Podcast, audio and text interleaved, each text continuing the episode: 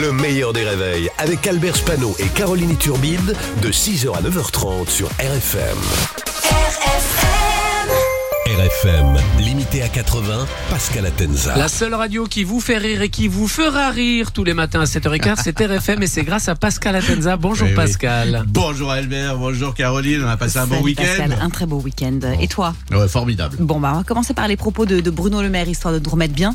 Les propos qu'il a tenus sur l'inflation. Oui, euh, Bruno Le Maire est très inquiet par la hausse euh, des prix de l'alimentaire. Il a déclaré qu'il savait euh, ce que c'était, euh, qu'il avait quatre enfants à nourrir et qu'il connaissait euh, le prix des pâtes. Voilà. C'était ça la blague. Ouais.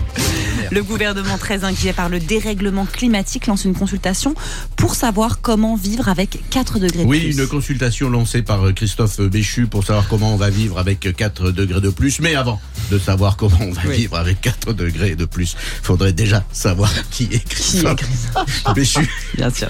Je vais lancer le hashtag Je suis Béchu, ça va peut-être euh, l'aider. Alors en France, dans quelques années, on vivra avec 4 degrés de plus, ce qui fait que ça peut monter jusqu'à 15 degrés au Havre. Donc euh, une consultation où il faudra répondre à cette question, comment vivre avec 4 degrés de plus? Moi je sais, a répondu Jean Lassalle. Ce week-end, c'était les 30 ans du Technival. Oui, 30 000 personnes rassemblées pour écouter de la techno, enfin pour se droguer. Oui, parce que ça se drogue autant qu'à Cannes. Mais c'est comme à Cannes, mais sale. Euh, c'est ça. Sans les robes. 48 heures de techno, c'est horrible. C'est l'équivalent de 3 minutes de Lazara. Oh, non. Mais non. Si. Ah d'accord. Mais il faut le savoir, si tu participes au Technival, sur ta retraite, on t'offre 6 trimestres pour pénibilité. Quand même.